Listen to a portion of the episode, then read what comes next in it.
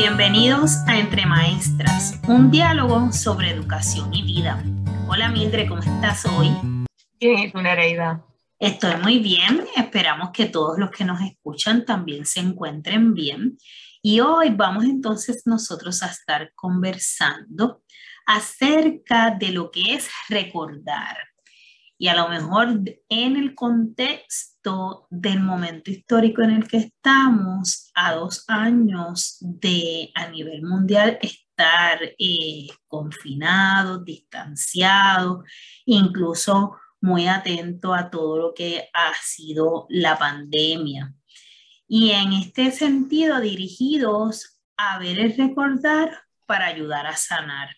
Y un gran experto nos exhorta que en estas semanas que vamos a tener grandes memorias en términos de conversaciones, incluso aquellos que guardan memorias fotográficas o hasta hacen uso de redes sociales donde tienen espacios para esos recuerdos, nos invita eh, el experto en el tema de memoria, Scott Small, a que veamos que es importante olvidar parte del trauma y que para lograrlo hay que entonces recordar eventos, sucesos, detalles que nos ayuden a sanar. Y es interesante porque nosotros en varios episodios hemos estado eh, discutiendo conceptos relacionados al desarrollo social y emocional. Y para mí fue bien interesante cuando él dice, en este momento para mí el recordar va dirigido a cuán resilientes hemos sido, cuán valientes y cuánto hemos demostrado un sentimiento de espíritu colectivo. Fíjate que en un periodo, el el aniversario que se cumple en Puerto Rico ahora, ¿verdad? En estos días de esos dos años en que de pronto todo, todo cambió, todo se transformó, ese día a día nuestro. Así que nuestro deseo hoy era un poco a la luz de esa fecha que se cumple para nosotros, el poder hablar un poco de lo que hemos aprendido de esa experiencia, de esas lecciones. Eh, y de lo que representan para nuestra vida en el futuro, porque sí vivimos en el presente, pero todo lo que aprendemos en alguna medida, pues lo aprendemos eh, pensando en cómo podemos a través de ese aprendizaje forjar un mejor futuro. Ese calendario nos ha llevado a mirar las cosas del antes y el después. Y a mí me ocurría en días recientes que estaba en mi oficina y en, en, el lugar donde laboramos y veía el calendario y decía marzo 2020. Interesante, sí, que uno ahí es como que recorre en un segundo dos años. Este calendario fue un símbolo cuando yo llegué por primera vez a la oficina y entonces fue como todo este flashback de momento eh, sobre todo lo que hemos vivido, que ha sido intenso, pero ahorita conversando contigo hablábamos de cómo eh, yo no me acuerdo de esto o este detalle no, no, lo puedo conectar o no, porque, porque nos adaptamos, ¿verdad? Los seres humanos nos adaptamos, tenemos esa gran capacidad de adaptarnos a nuestras circunstancias. Eh, así muchos definen la inteligencia, esa capacidad de adaptación que tiene el individuo, que tiene un organismo. Eh, así que el ser inteligente nos permite precisamente esa adaptación y la resiliencia que viene como resultado de esa adaptación. Y yo lo vi, Mildred, como eh, el ahorro que continuamente vivimos y que pasan los, los días, los meses, y uno piensa, pues sigo en esta rutina y al observar ese calendario del 2020, poder decir, espérate, ya el día a día, como ese día que yo salí eh, que uno lo tiene, ¿verdad? En ese recuerdo, en mi caso, yo salí de la universidad ese jueves, había una actividad de una organización estudiantil y salí en la noche y recuerdo pues salir pensando que pues era jueves, viernes no tenía, ¿verdad? Eh, clase, así que el lunes pues nos vemos el lunes como cualquier rutina de muchos años.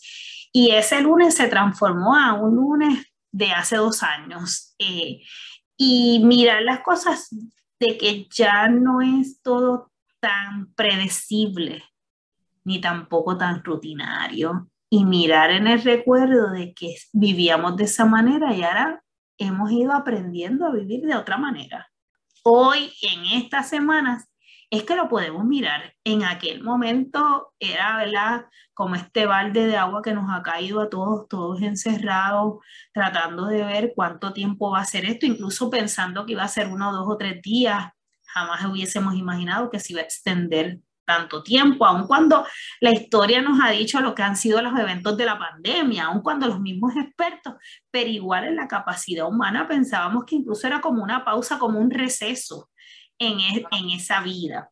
Así que sí nos daba esa, esa ilusión de ahora poder decir somos más fuertes y lo hemos logrado, aún con altas y bajas, aún con muchas pérdidas, porque esto nos resta lo que es la, la pérdida humana pero más allá de eso, la pérdida en muchos sentidos de muchas cosas a lo mejor hasta cotidiana.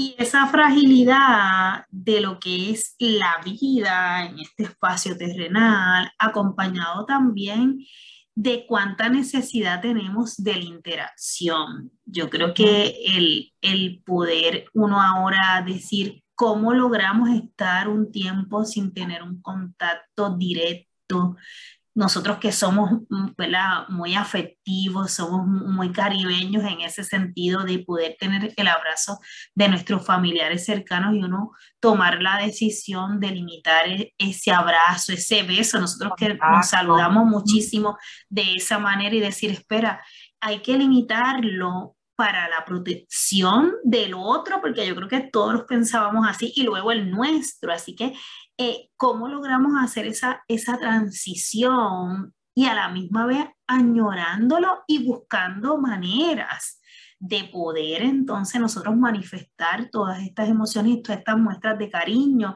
Así que muy interesante, yo creo que ya el ver la gente saludándose, verla con los puños, a lo mejor el extender con el vecino que está al frente, pues mira, extender el brazo y poder saludar en lo que es hacer esa sonrisa y en un momento dado casi querer abrazar y cómo lo puedo hacer para que estemos bien, pues yo creo que también tenemos entonces que recordar eso, cómo lo logramos y hasta nos acerco, es como contradictorio, Mildred, porque yo creo que eh, este tiempo nos acercó a mirar la familia hasta como la esencia, aun cuando sabemos que para muchos ha sido estresante, para muchos ha habido muchas situaciones incluso violentas, porque la convivencia es un proceso de negociación entre todas las partes, pero igual como a lo mejor valoramos estar junto con la familia, estar con los miembros de la familia, hasta en una celebración, como las familias han buscado la manera de celebrar eventos tradicionales, cada familia tiene sus costumbres y tradiciones, hasta cómo hacerlo. Y ahí podemos ver lo que es como esas grandes lecciones de que la tecnología no reemplaza la interacción, solamente es un medio.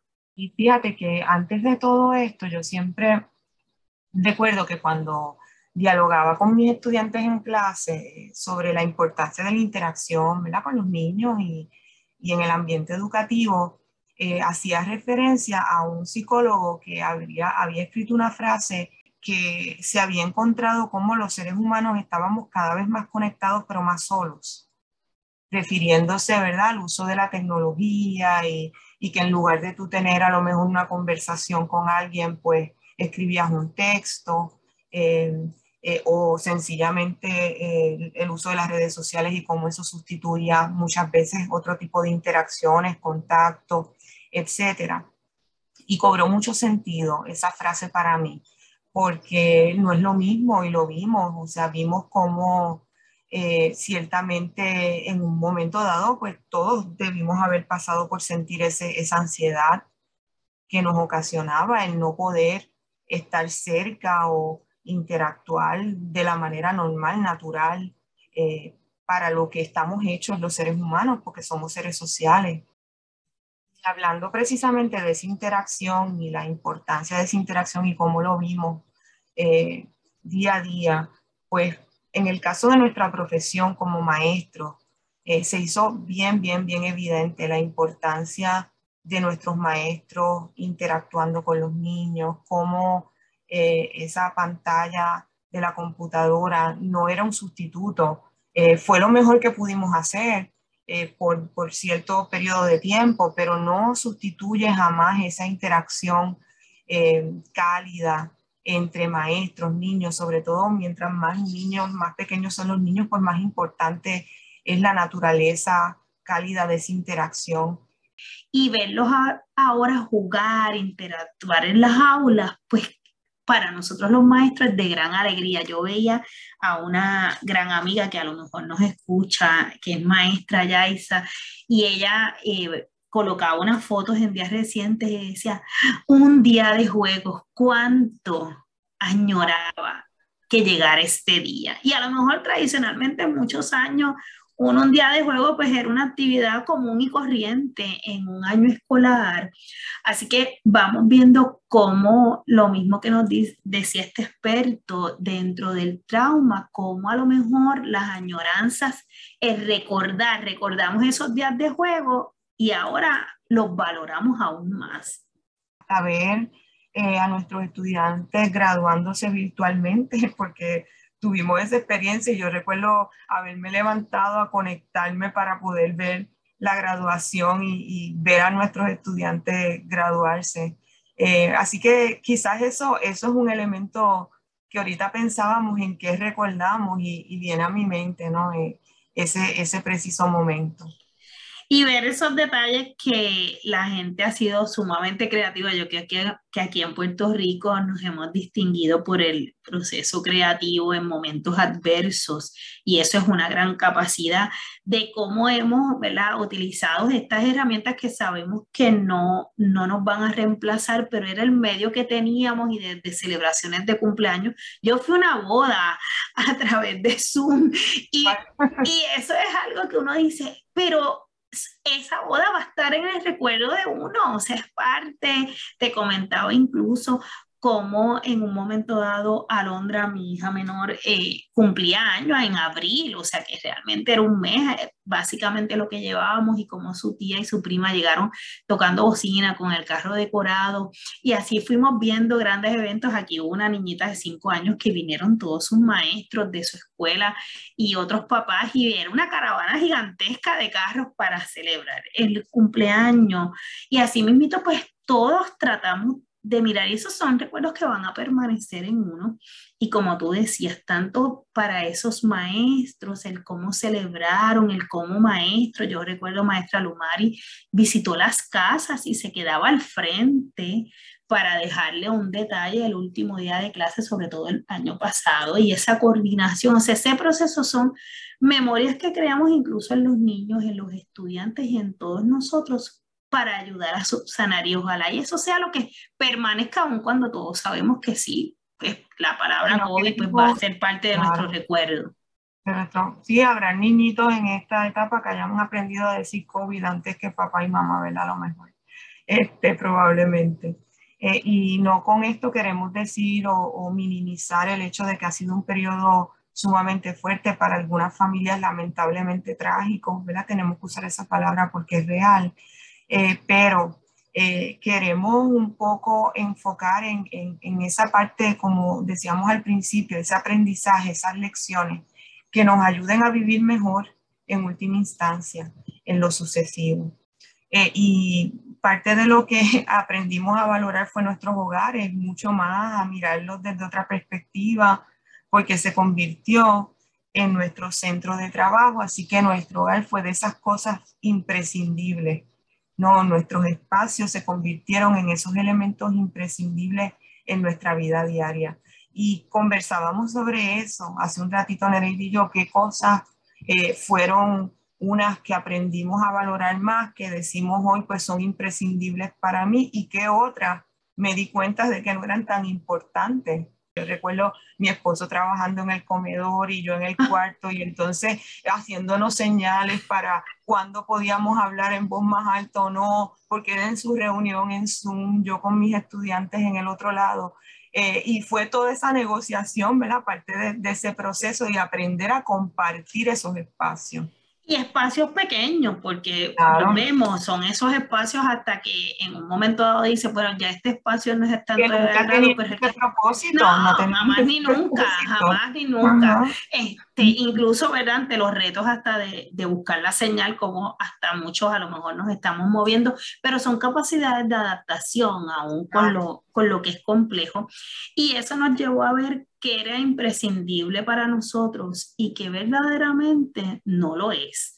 Y ahí viene el recuerdo de uno, yo te comentaba que para mí a veces uno pues sale hasta a comprar y a veces hasta comprar en el supermercado y vas como a tres supermercados. Yo sé que puede ser el asunto de economizar, pero ¿cómo entonces uno valora y dice, mira, ya no tengo que ir tanto a este lugar, hay lugares que uno dejó de visitar eh, y eso pues es una reflexión para esos lugares, ¿verdad? Si llevan a cabo eh, toda una data estadística de, de, las personas que dejan, pero es porque nos dimos cuenta de que a veces lo que tenemos es lo que necesitamos, o sea, tenemos más, y, teníamos, y tuvimos que exacto y nos manejamos con lo que teníamos. Y eso también es un aprendizaje para los maestros y yo lo verdad lo pongo desde mi óptica.